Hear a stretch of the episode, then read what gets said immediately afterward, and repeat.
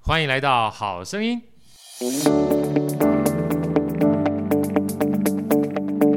大家好，我是好趣的好哥，欢迎来到《好声音》。呃，在好哥旁边是我们美女主持人 Elsa 啊、大家好，我是 Elsa。还有我们这个今天非常重要的摄影师啊，摄影师跟这个后面的声控师美女啊，美女，好好好好好好，跟大家打招呼，因为今天特别来宾呢是 Many 的好朋友啊，这个也是好哥呢，我们在网络上面呢已经神交非常长的时间的好朋友，而且我刚才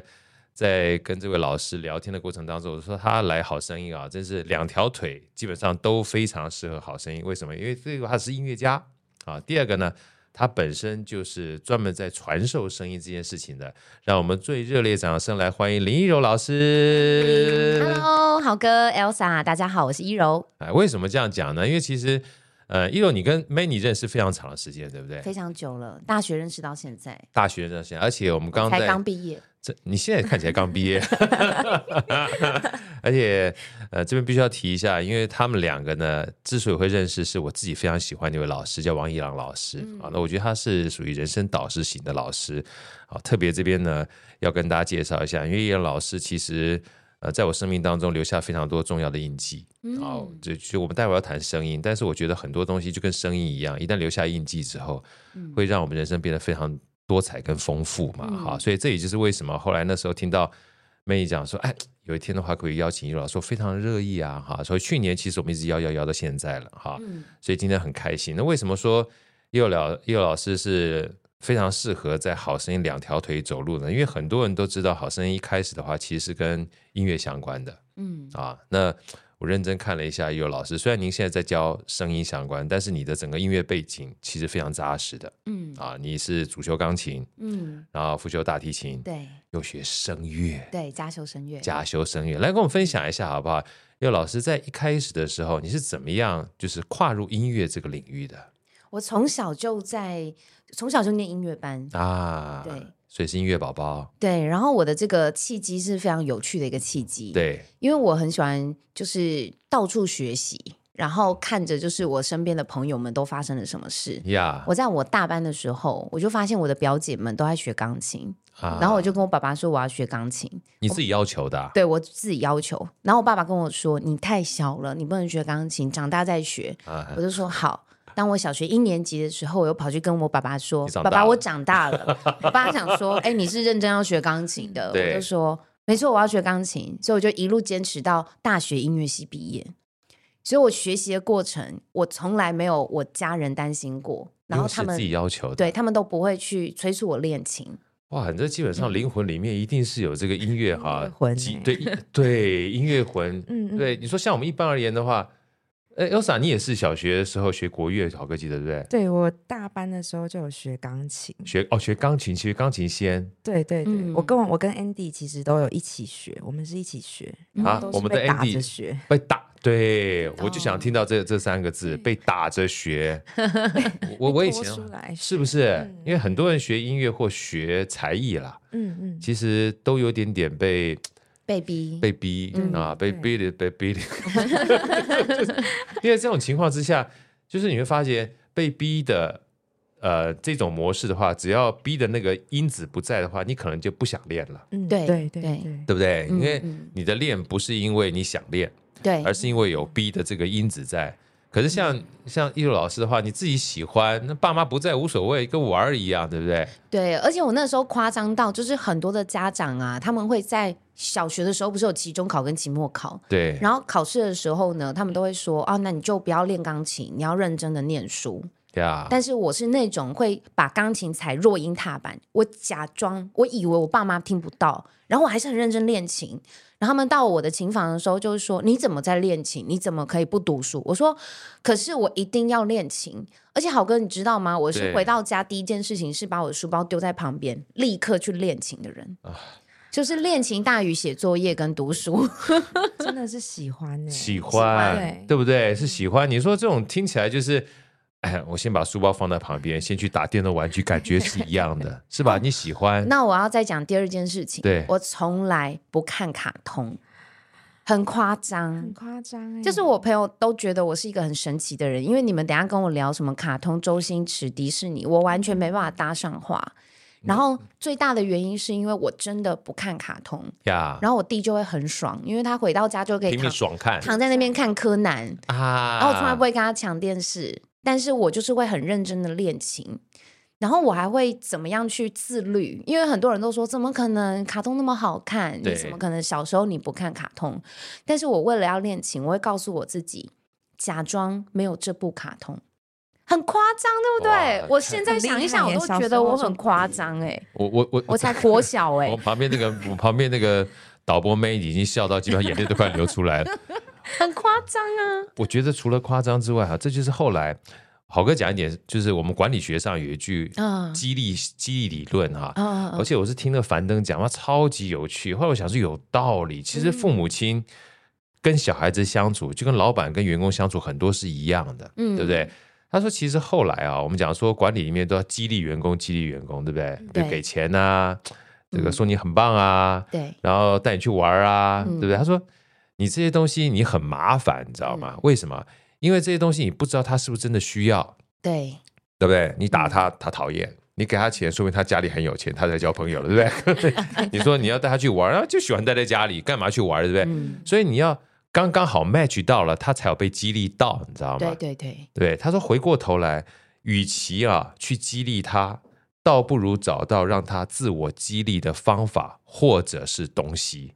嗯，对不对？像像你像你刚刚一柔就这样，我干嘛激励你？他自己就基本上这卡通都不想看，就要去练琴了。对，让他找到他自我激励的方法，甚至是让他做这件事情，他本身就是激励的时候，干嘛还激励他？嗯，这是真的。对不对？但是其实大部分的人很难找到这个点呢、因为他是啊，哦，对他对没有像你旁边就刚刚好有练钢琴的表姐啊，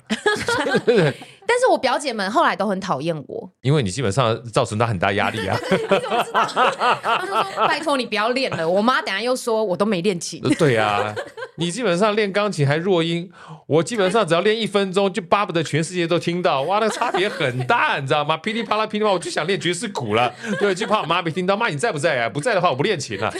对不对？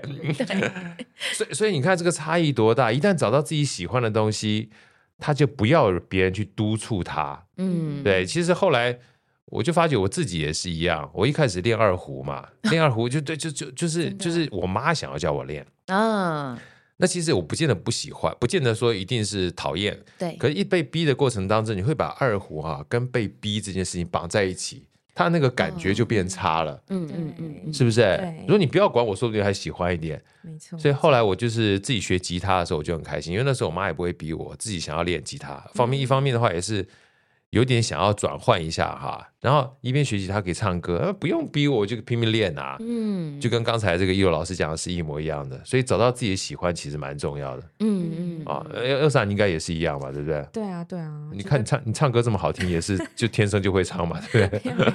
他唱歌好好听哦，哇，哎，很要期这样唱待，一对。定是没有一柔老师好听啊。呃你们你不一们样的唱路你线们基本上都都好听，长得又美又 好听。先 booking 一柔老师年底，对对对对，我们来参加《好声声音》的音乐会。太好了，太对好对了对。来，我们继续回回回到刚刚聊聊聊，每次一聊就聊偏了。你看聊一聊之后，刚刚飞机都经 过， 所以就太棒了，太棒！所以叶老师，你这样一路走过来啊哈，因为喜欢音乐是一回事嗯情，但把音乐当成是、先不要讲职业了，嗯就是开始是求学的过程当中要走音乐系，对，其实是一个很大的决定。很大的决定。对，那父母亲或家庭的话。就是一路上面都支持你，还是不支持你也不行。我觉得这是不一样的，因为对很对多对我们音乐家他是父母觉得啊你就走啊、啊嗯，那有些父母亲觉得很有趣、哦。我碰到很多一父父母亲就是嗯哎，你好好学钢琴，你好好学小提琴。但突然有一天，你跟他讲说：“爸妈，我决定要把音乐当成我一生的工作。”吓坏了，你知道吗？嗯，啊对我只叫你学，没有叫你一直这样学，对不对？这个其实是一个很奇特矛盾的心态，对，因为怕你学音乐之后养活不了自个儿。对对对嗯好，，那你能不能跟我们分享一下，就是一路学，然后到大学都还走音嗯乐系这件事情？我觉得这条这条路其实是因为我很喜欢音乐，然后所以刚刚其实我就有分享到我练音乐的时间比重大于就是我学科的练习，对所以以至于就是我其实就真的放掉了我那些很弱的地方呀比如说国音数字社没有一啊科好。国音数自社就全包了意思。全包， 对对对，对，没有一科好。可是我的数科就很不错，而且甚至我的复修大提琴当时成绩还比钢琴还好。然后真大的家、啊对大家都会说，那你为什么不转主修？我说，可是因为我爱钢琴，啊，所以我呃意思就是说，其实我是病重的，就是很花大量时间练习我的数科。可是在这我个过好程喜欢你刚刚那当中四个字哈，我再跟所有听众讲一下，是我爱钢琴，嗯，对，我觉得这个爱字很重要啊。是真的爱。对，啊你又你又你又是讲，你每次讲一个爱，我就基本鸡皮疙瘩就起来。我是真的爱，哎，找到自己的爱，基本上是一件非常幸福的事情，一种你不觉得吗？而且那个时候很多老师就说，他们会用成绩去看我，对，就说你这个成绩的话，你跟其他钢琴主修比起来，可能会比较劣势。那因为为了升学，我觉得这个就是人生。我从小就会看到说自己的喜爱跟现实的拉扯，呀我，从小就一直在体验这件事情。那我就会觉得说，可是我不管别人怎么看我，因为我就是爱钢琴，呀，那我并没有不爱大提琴，所以啊我对也可以把它练得很好。只是如果真的说我要把它当做是我的主修，那我还是会选择钢琴。呀，就在这个过程当中，基本上我就花很多的时间在术科当中的投入。可是实际上，我从小就就看清一件事情，就是我很清楚的知道说，我的才华还是没有办法优于很多的天才，因为呀，我们班太多优秀的音乐家，到现在都是非常非常知名的知音名乐音家乐。家呀，那我从小就在这种环境之下，因为我后来考到很不错的音乐班，对，那你知道吗，豪哥？你要找到我的那个成绩单啊，你对要找到一柔的排名是很容易的，啊，因为就我都在是保持前三名，啊这么强啊，倒数前三名。哇，那更强。对，就对你从后面看过来，哎，就找到了，一点都不困跟 难你。讲，前三名基本上的 话，前三名很好找到，对后三名在未来人生当中会更容易找到。好哥说真的，怎么说？你先不要讲其他 Many，这个我们之前恩人带爸是不是他就说他在班上里面都都是倒数的，对，真的，我呃对不对？都是倒数。你知道倒数个非常，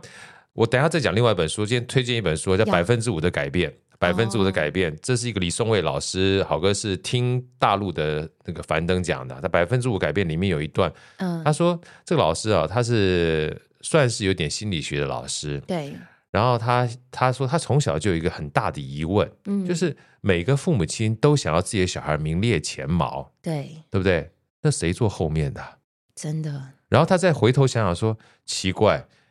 就算每个人都曾经当过名列前茅，但是更多的人是在前茅的后面， 对不对？他说想一想说，我干嘛当这么前面呢？后面这句话是好哥自己说的。你当后面的人看着前面在往前跑的时候，你不觉得前面人都是因为你在后面让他们发光吗？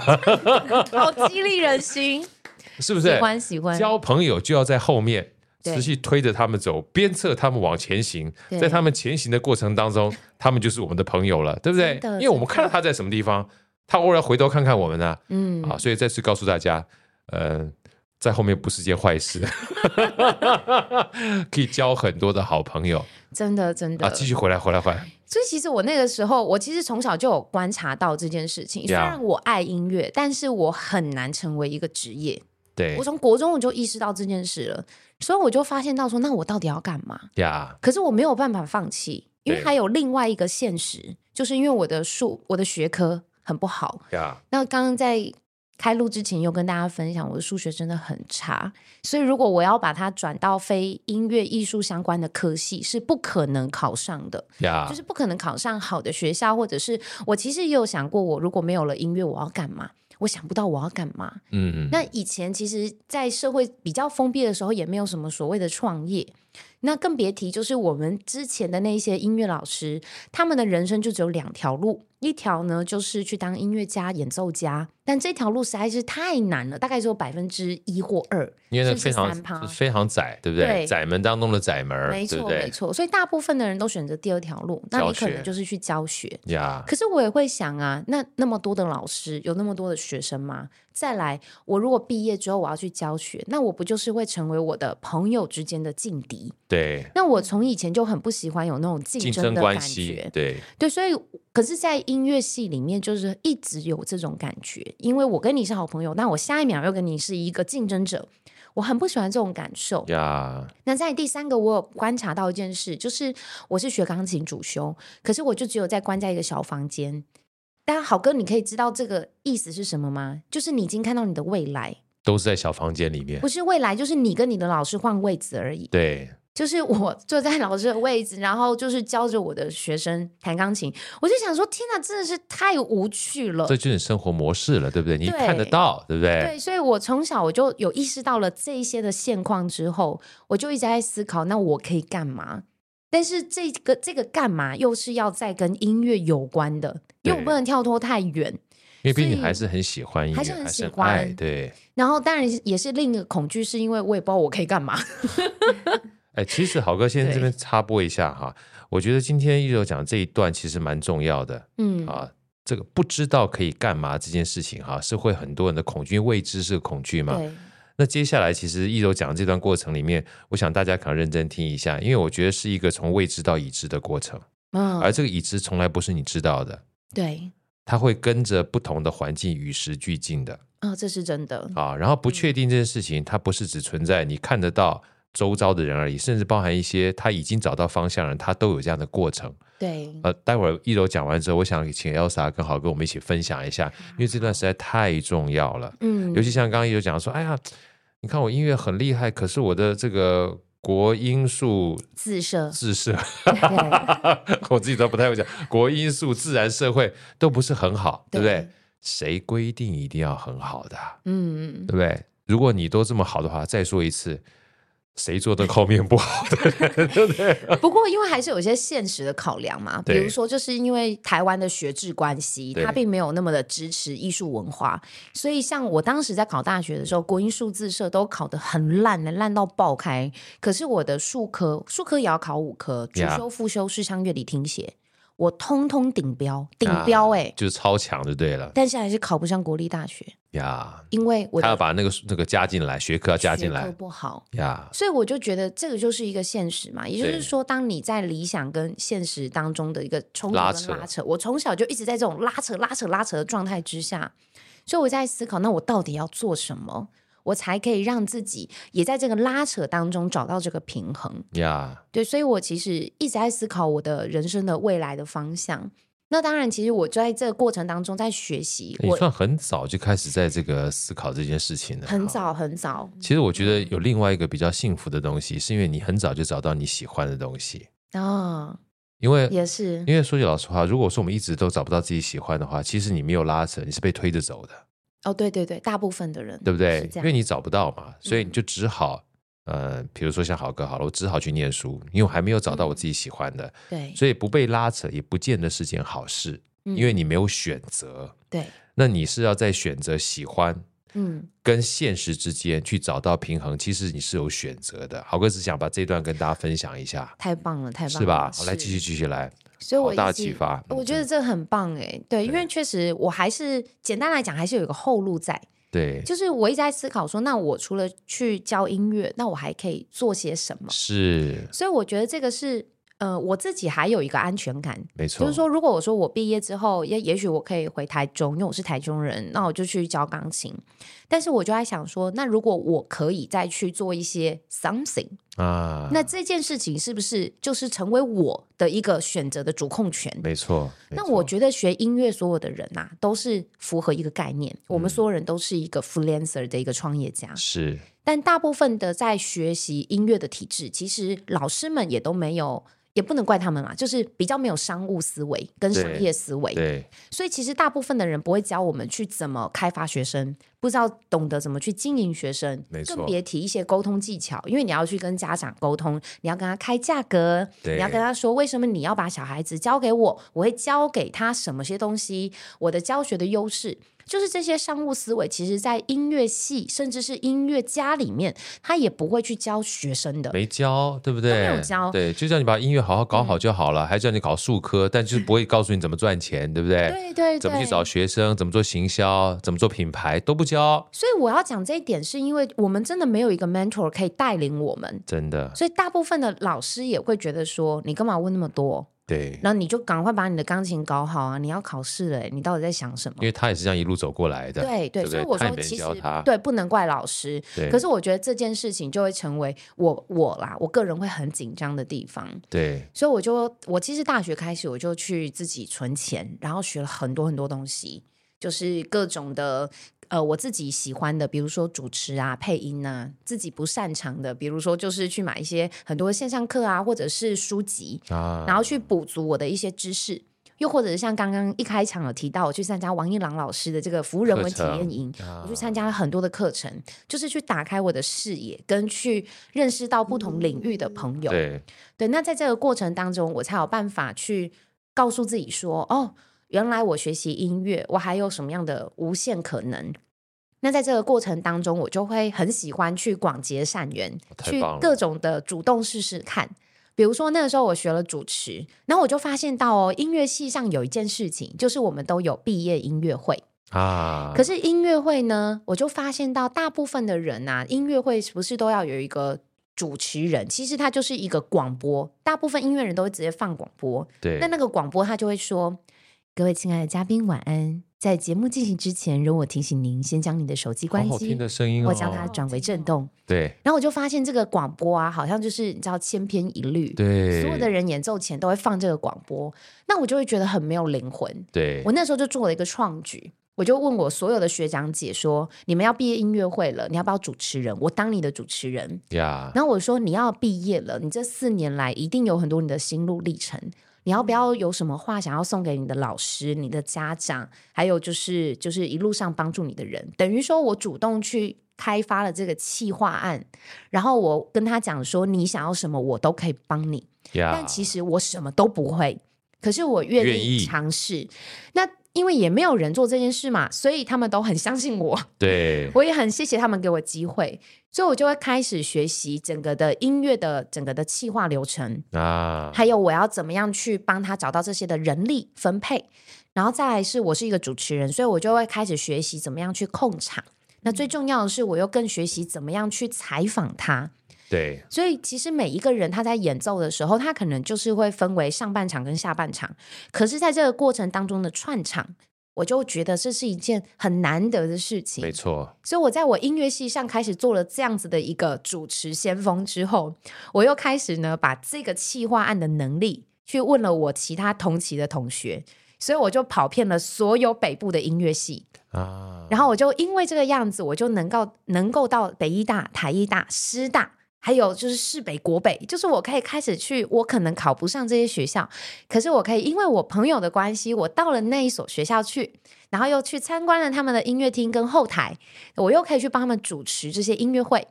那对我来说，我学习的这个主持的能力，是不是也在去培养我的表达能力？没错，所以我就是会把我所喜欢的、跟我学到的，我一定要找一个舞台去做应用。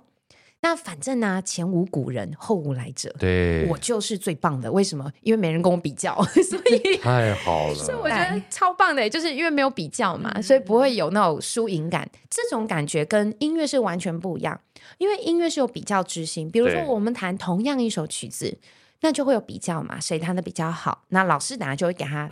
成绩。那我现在做这件事情是没有比较的，对所以大家都觉得很棒，大家都会给我很大的支持跟相信。对那后来我就发现到，哎，这件事情哦，其实一直到现在哦，都没有人去教音乐系的人怎么样去策划一场音乐会。他应该要去前前后后去在意跟注意留意些什么，比如说海报要拍一下吧，你要对怎么宣传？没人教我们宣传，那你要怎么样去印制这个 DM？那这个 DM 上面要怎么样排版？没有人教哎、到现在哦，连我昨天哦问我音乐系的学生，因为我后来有在教学嘛，我又回去很多音乐班教，他们说都没有老师教。呀，我说你看到现在都已经二零二三年了。对音乐系已经进化成应该脱胎换骨很多胎了，可是都没有老师教我们这些能力，所以后来我就觉得说这个能力是很重要的。那有没有办法被放大？嗯，那我也找到了我的独特优势，对所以我就开始呢去跟很多人分享。那在分享的过程，其实也是在优化我自己的流程。对，那后来我发现呢、我虽然可能在数学的逻辑不是很好，可是实际上我在音乐的逻辑或者是在组织的逻辑是还不错的。所以呢，我就开始呢会把它打成是一个企划案，啊，我开始会用 Word、Excel、PPT，这个其实都不是我在音乐系上面学到的对能力。你们也没有教这些，对不从对？来没有老师都是你教开始尝试之后，才一对点一点培养起来的，对。对不对所以？在这个过程当中，我觉得得到很大的自信以外，我也得到了很多的练习机会。真的而，这个练习机会就是养成了我现在，我觉得有很多的能力，并不是说我需要就会，对，而是我在不需要的时候，我去开创了这个需要，没错，而这个开创也让我可以去练兵练功，而且优化。直到我要的那一天的时候，我就可以端出一个还不错的牛肉，还不错真的的成绩。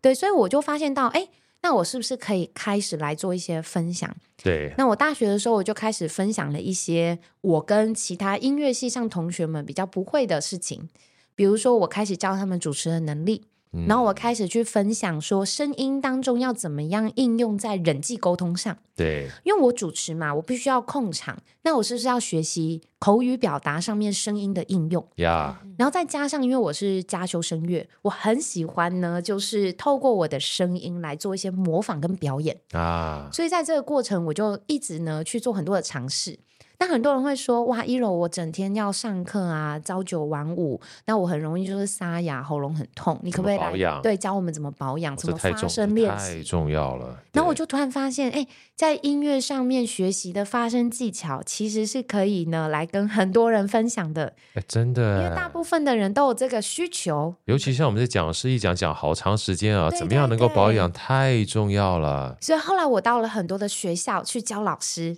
对，然后到了很多的社团去教这些的主持人，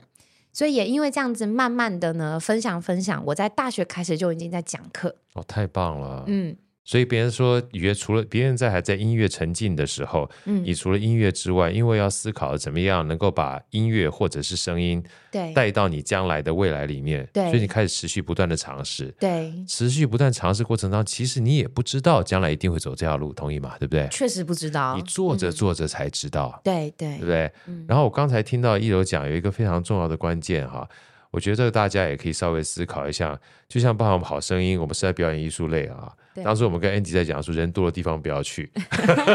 真的真是的，吧？人多的地方不要去，就是你不需要跟太多。就是已经在那个地方去做正面竞争嘛，对人对生对基本上可以有很多的赛道去做选择嘛。对，啊，那刚一楼其实讲了一个东西，我听到其实我蛮感动的。嗯他说：“我不要跟我同学竞争，如果一旦到社会上面去之后，彼此竞争关系，你不竞争，基本上对自己说不过去；对，你竞争了，对别人说不过去，嗯对不对？嗯因为应该说你自己心里面过不去。对，但回过头来，找到一个自己喜欢的主持，而且是帮所有同学、帮所有的学长姐、帮所有的学弟妹，还可以到原来你想要去的一些学校，但是嘖可能数学啊、国语、英文没有这么好，但是进不去的有什么关系？只要去了就好了，对不对？就像我是台大的，台湾长大的，没关系，对不对？ 但借这个机会的话，你用另外一种方式，可以看到不同的风景。对然后做着做着，你才发现，因为这样子的关系，你又看到各种不同的需求。对，好，所以从一个目标会看到更多的目标，嗯然后从更多的目标找到自己更多的选择。嗯所以其实很多人说，哎呀，我怎么样才有办法像一柔老师这样子？其实你没有办法像一柔老师这样子，嗯你，也没有办法像任何人这样子。对你只有找到你自己愿意之后，你才会变成你那个不小心变成的样子，对，真的真是的吧？很感动，我觉得真的很感动，因为其实它的底层逻辑是我不希望跟别人做正面的竞争，但是我能够找到自己喜欢的路。所以刚刚讲说，没有人做过，对，在我们商业模式里有一个非常有趣的东西啊，他说，嗯你只要做到一个小赛道里面的唯一或第一啊，嗯你就很容易被看见。嗯我觉得第一跟唯一这件事情，很多人都说不太好。但是如果你不是竞争，而是一开始被别人记住，哎呀，曾经有个音乐家，他又会主持，他又知道怎么把声音做运用，然后教你怎么做保养声音，嗯，然后可以把声音放在人生当中呢，去让你加值变成幸福的话，谁？一柔老师哇， 太感动了，谢谢谢谢，是呃，我刚刚提听起来，我感动的地方在这个地方，因为你不是抱着我要赢过别人的这种态势去做的，嗯你其实一开始其实底层逻辑，我觉得跟易阳易阳老师哦，我非常崇拜这个老师，想法是因为共好。对对我觉得如果是共好的话，这件事情可以走得非常长久对，啊。你如果是一定要把别人给压下去竞争的话，其实很痛苦的。啊很痛苦。所以嗯再次跟大家分享，这个如果你落在全班的后几名的话，不要觉得自己人生 他说不要我这一集会不会被爸妈爸妈说，OK，豪哥你教坏人家，教坏人家，教坏人家，这个自己不要听。 不要听，不 要听，不要听。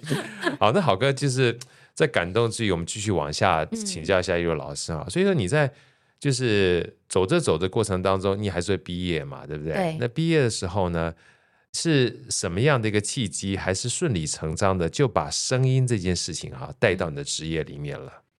我当时就一直在思考，那我要怎么样再去放大？对，然后再来是说创业这件事情，其实就如同我刚刚说的，我要去教钢琴也是一种创业，对我，也没有保底啊。我如果除非我去考公务员的音乐老师，但是因为又回到一个现实，考试我的国音数字社没那么好，国音素质设备 这 么好。对，人生要了解自己的劣势是什么，然后不要去踩到自己的劣对，势。不要去往里面钻嘛，干嘛 的？搞那么痛苦干嘛？对不对？所以我没办法去学校当音乐老师，对，那我就只能流落街头去当钢琴老师嘛。太客气了。对对，啊，所以我就 就想说，好，那我要再怎么办？那所以我当时就会想说，那如果我要去创业教大家声音表达的应用，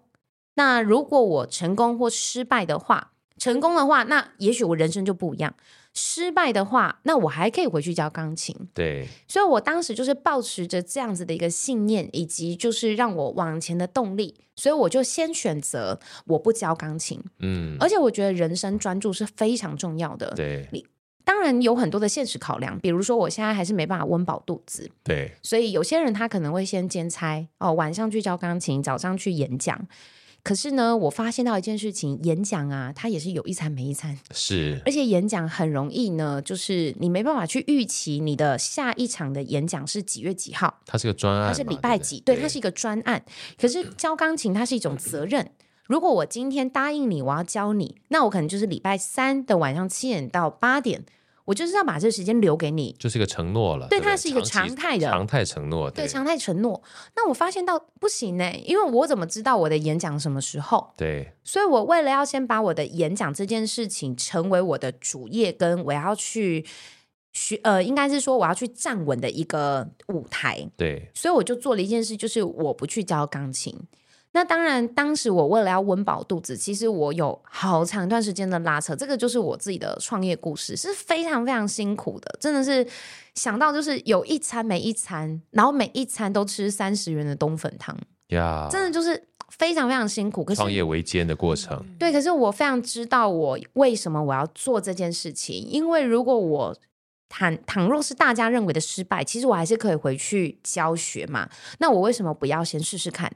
所以我后来呢，我就是不知道怎么去打开我的这个技能，就是我会教大家声音表达的这个技能。所以实际上我的创业舞台也都是我自己去找寻来的。嗯那我去找了什么呢？我去找了很多的商务组织，呀，比如说像 BNI 的这啊个商务组织，或者是呢，我去跟很多的人说，我教你们免费的能力。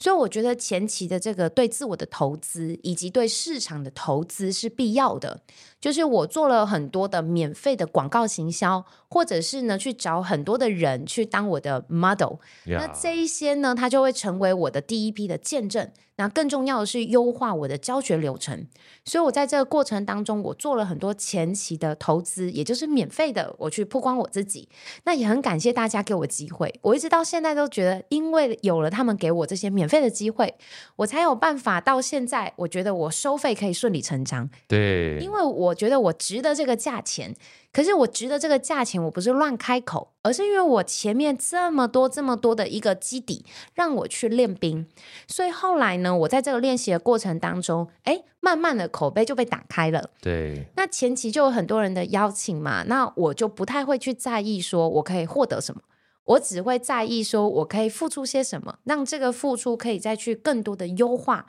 然后让我的下一场可以更好。所以也因为这个样子，就慢慢慢慢的打开知名度，跟慢慢慢慢的受到很多的邀请。嗯哇，一柔这一段哈，我觉得真的是你一个一个感动接着一个感动，而且我觉得你太成熟 了。有一本书啊，好哥也借这个机会，一柔老师的嘴哈，再推荐给大家，就花出去的钱都会自己流回来。哦，我有看过这本书，它红色本儿的嘛，对不对对，它里面有一段哈，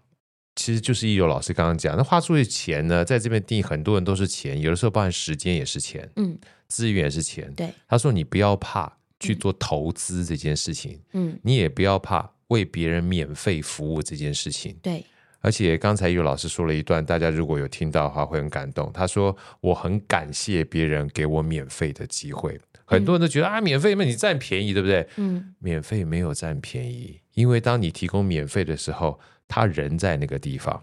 他的时间在那个地方，嗯，他的注意力在那个地方。嗯你是用你的专业去交换他的时间跟注意力，当他认可之后，你的这个时间未来就会换成金钱进来。嗯所以，请大家有机会哈，我们这一集啊，易容老师的这个，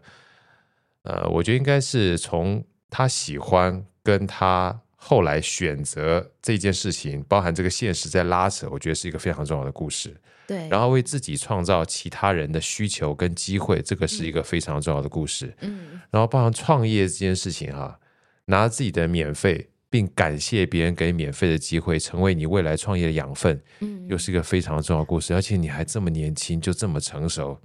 感好谢哥感非常谢好哥非常非常的敬佩。来，你继续跟好哥我们分享一嗯下，好不好？这让好哥真的是学习很多，我觉得非常不简单。如果所有的年轻人都能够在很年轻的时候有这些体会的话，嗯其实坦白讲，我觉得年纪从来不是问题，有啥对不对？对呀、对呀、啊我觉得年纪真的不是问题。我记得之前听过一句话，他说啊，这个几秒钟之内就能够洞察人心或洞察世事的人，比一辈子还看不清的人会幸福很多。嗯而洞察这件事情，去了解本质。嗯，其实我们今天听到好多本质的东西，不然人多的地方不要去，对，不要跟别人竞争， 对不对？干嘛跟别人竞争呢？找到自己的为，从来前无古人后无来者，我做的就是最好的。对，哎这句话很重要，哎，嗯你不要一天到晚看自己分数很差的那环，妈很挫败，你知道 挫吗？败真的，对，因为我们本来很多就会输给别人，嗯对不对。那你说像刚才叶老师讲好多，我都记在心里面，我觉得好感动。哎，我虽然很喜欢钢琴，但我跟其他天才比起来，还是不见得是比得上。对，本来就是嘛，你干嘛去跟天才比？我们从小到大最怕就是爸妈口中别人家的孩子，对不对？对最，对好是方圆百里之内都没有别人家的孩子，我们活 得真的，就很愉快了。嗯啊，所以其实今天这个 podcast 强烈建议大家，如果可以多听几次的话，不管是对自己而言，或对自己小孩儿教养啊哈，我觉得会有很大的启发。嗯找到他们的强项，让他们有成就感；找到他喜欢，让他基本上能够持续不断往前走。那接下来，好哥还想再问大家，我们其实没有到尾声，还要继续问啊。嗯嗯所以后来，叶老师，你开始做创业这件事情之后啊，你是怎么样觉得声音这件事情哈、嗯因为我们刚刚讲那么多，下次我们有对机会再多谈一些有关创业，因为今天声音我还是多想听，因为声音是太好听了啊、嗯你是怎么样把声音这件事情当成是觉得可以真正帮助人的这件事情？因为其实声音，我说句老实话，真的还蛮重要的，嗯，不仅是你发声，对，不仅是你表达，嗯不仅是包你的语调。对，嗯甚至包含怎么保养。因为如果没有声音的话，你只能靠表情，只对能靠表肢体。对，可是有的时候，光声音这件事情就可以带给别人有不同的感动对，或者是认可。嗯你们在针对声音哈，你认为嗯。能够在我们生命当中扮演什么角色，跟我们分享一下好不好？好啊，好啊，好哥有没有发现到，对有些人一开口讲话，你就会觉得呢心情很差；就是我要扒了， 有些人讲话，你就会对觉得哇，想要一听再听。真的，那有些人讲话，他速度慢到你会觉得他到底有没有醒来？对， 就有些爱人捆讲了话哈，很快，就是对快到你会觉得干嘛那么急？对，这个就是一种声音的形象。如果以声音的冰山来说，刚刚好哥提到的那个比较像是表层，对，就是这个人呢，他的声音的应用方式，还有他的发声技巧，还有他的咬字发音，对，这些都会是比较是冰山的表层，这个叫看得技巧到的面，嗯对，也就是我可以立刻抓到他的问题在哪里。对，但实际上会有这个声音的冰山的底层是什么呢？其实是可以去听出一个人他的内在的特质、对，他的情绪、他的感受、他的价值观，还有他的逻辑思维。对，所以，一个人他的声音、他的呈现，其实他已经潜藏了非常多的言下之意。他的言下之意，可能是他对于这件事情的无感，或者对他的没兴趣，又或者是他觉得有点公事公办。所以后来我发现到，因为我当时去做了很多的免费，可是实际上我在这个免费获得了很多的讯资息源跟资讯对讯息，因为我会很喜欢去做调查，呀，那每一次呢，我在课前的时候，我都会给学员一个课前的调查，叫做自我评量表。课后的时候，我也会给他们一个调查，就是对于这个课程的学习收获。所以，我实际上呢，在这个收集当中，已经超过了上万笔的名单。对，那我透过这些的名单当中，我开始去抽丝剥茧，大家真正的需求。比如说，很多人他会问我说：“哎，我的讲话声音天生就这样啊，可以改吗？”又或者是说我讲话就是那种很冰冰冷冷，但实际上我内心很澎湃。可是因为我的冰冰冷冷，会让人家觉得我很有距离感。对，也就是我收集到了很多这样子的一个问题的时候，我开始会去分析，才发现到哦，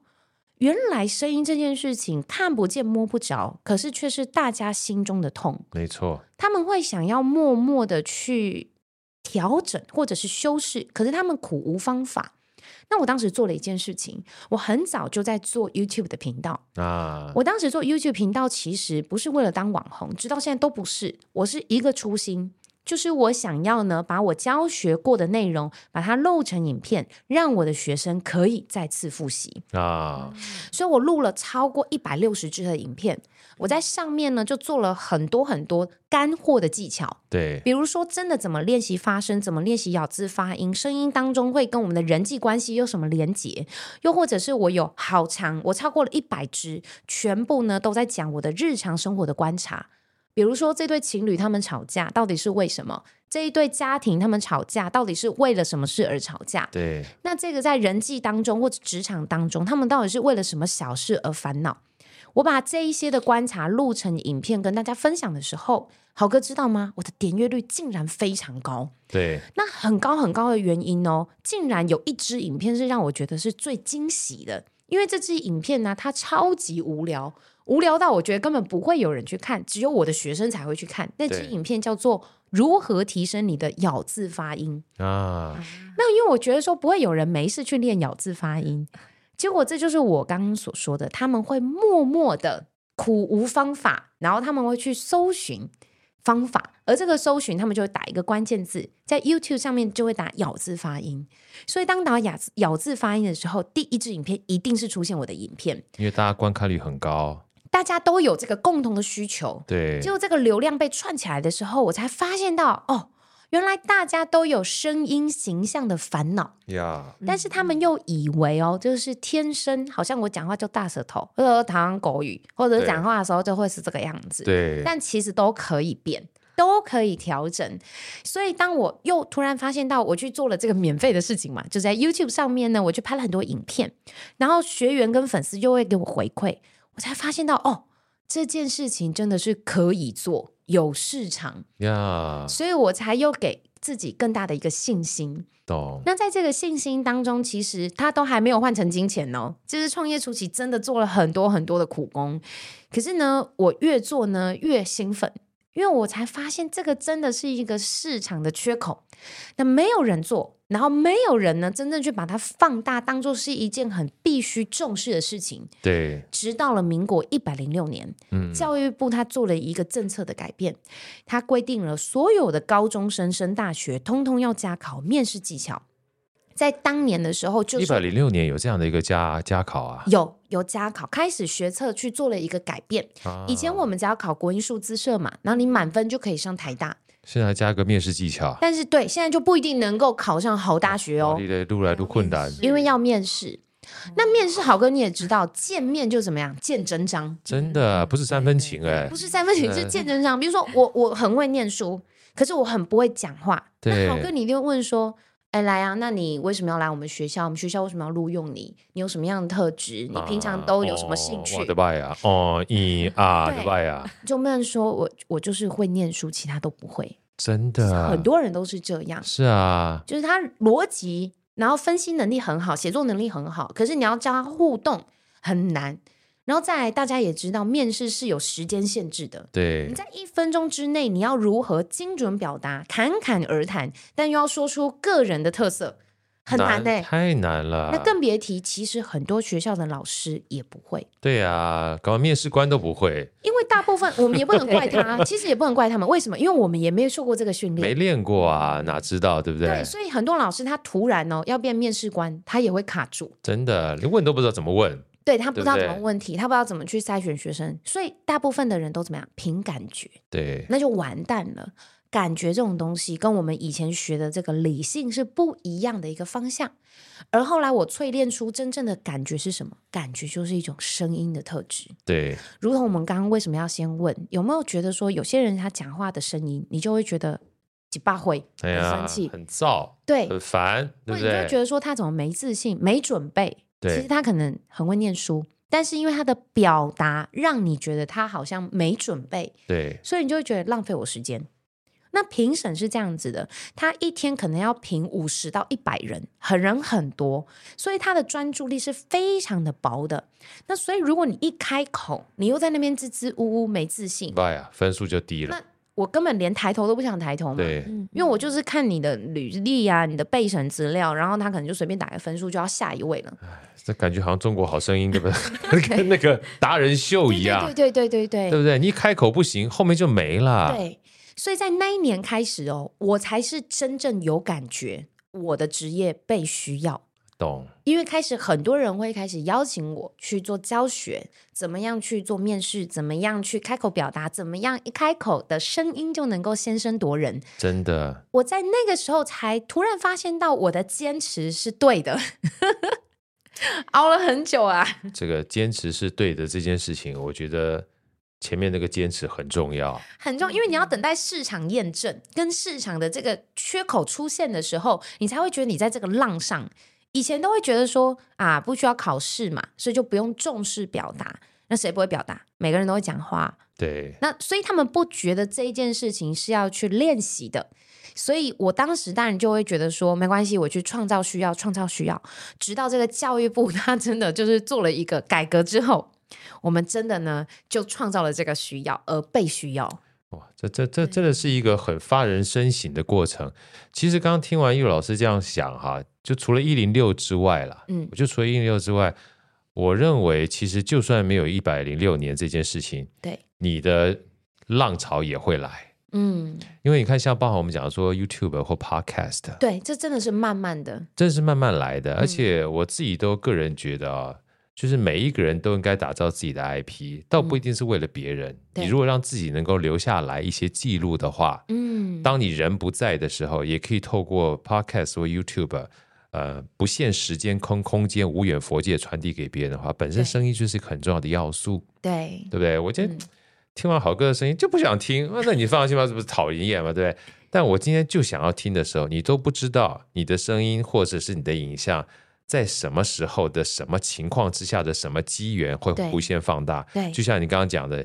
清晰的咬字这件事情一样对，你对没有试，你永远不知道对，对，啊。所以坚持呢，持续做下去，我觉得是某种程度上面是为自己未来的开花结果做打底跟准备的。嗯嗯，我们今天啊，其实真的非常开心，那也跟这个叶柔老师约了下次的时间。对，下次的时间呢，不仅仅是要再多聊一点有关创业历程，因为我觉得创业这件事情是另外一个非常重要的主题。嗯，那今天在聊的过程当中，我想大家应该可以发现啊，其实主要的核心就是坚持自己的喜欢是一件事情，但与其坚持，倒不如说找到，嗯，因为找到之后呢，你可能还是会跟现实有拉扯。对，但是找到过程当中，试着能够把自己想要做的事情跟未来能够谋生这件事情能够结合，是要有一些尝试的啊、我觉得这个东西是蛮重要的，因为很多人都说，哎，我自己喜欢，但是很难把它当饭吃，很难把它当饭吃，跟不能当饭吃是两件事情，对不对？很难把它当饭吃，你还有找到的机会，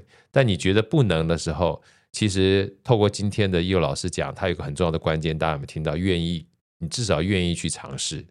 对对不对？因为打个比方说啊，你说如果说你要去教钢琴，你也可以教钢琴啊，对，对不对？嗯可是你愿意先把钢琴先放一边，对，先把全副的心力放在你现在目前想要做而且你喜欢的事情上面。其实某种程度上面，好哥认为是刻意留白了。如果你不留白的话，你是没有办法塞这些东西进去的。真的真的，很多人说我很忙很忙，我说如果你很忙的话，你是没有办法做自己真正想要做的事情，因为已经对被塞满了。对嗯，啊，今天真的非常开心，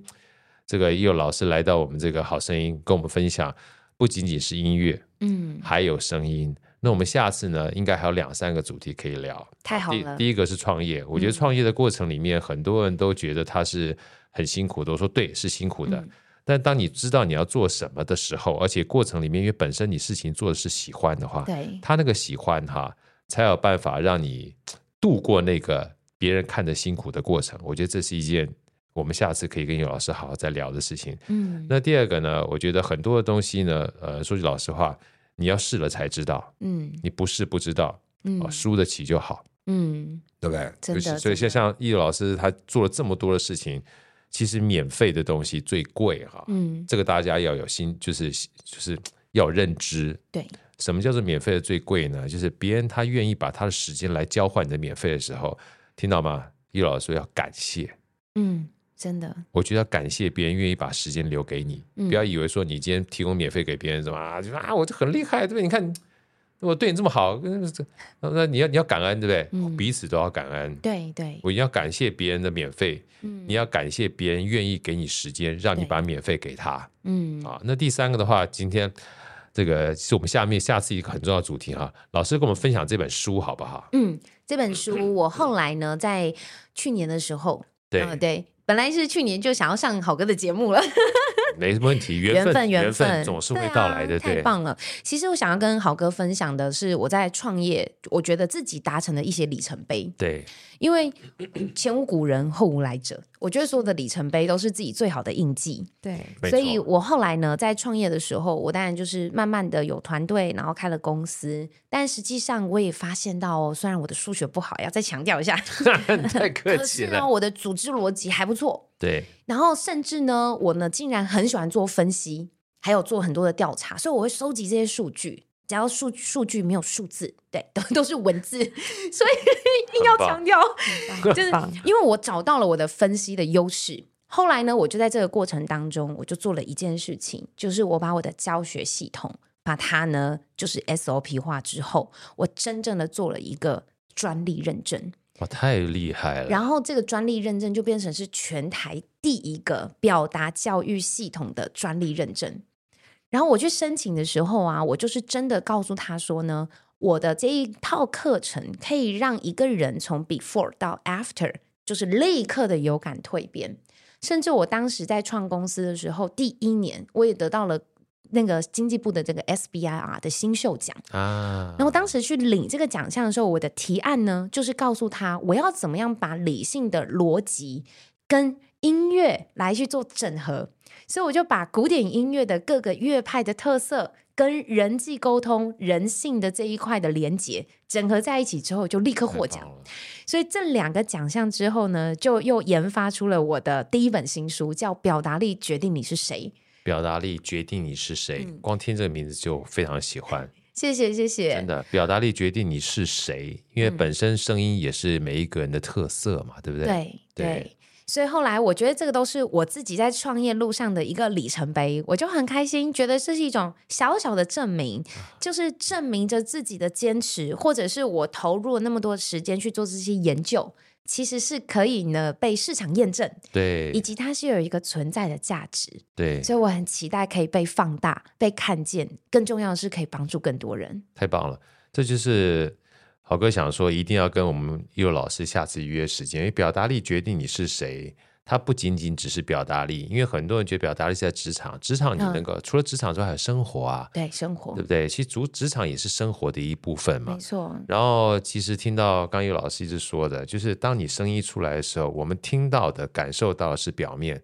对但真正它反映的其实是我们的底层逻辑没，错就是你是谁，对，你有什么故事，嗯你有什么想法，嗯，你有什么价值观？对，但当你改变你声音的时候，某种程度上面，它也可能不小心的改变你的底层逻辑，对，是吧？啊，是所以就是我就记得有一次 TED 有个演讲家说，不要小看，当你把你的双唇啊开始往上扬的时候，就算你不快乐，你也开始开心。啊，声音也是一样嘛，是对不对是啊？你会大大笑两声，哎，本来不开心的笑一笑之后，你就快乐了。嗯嗯，啊嗯，我们非常期待下次跟一佑老师有这么多的 topic 可以继续分享。那今天也非常谢谢一佑老师给我们带来这么好的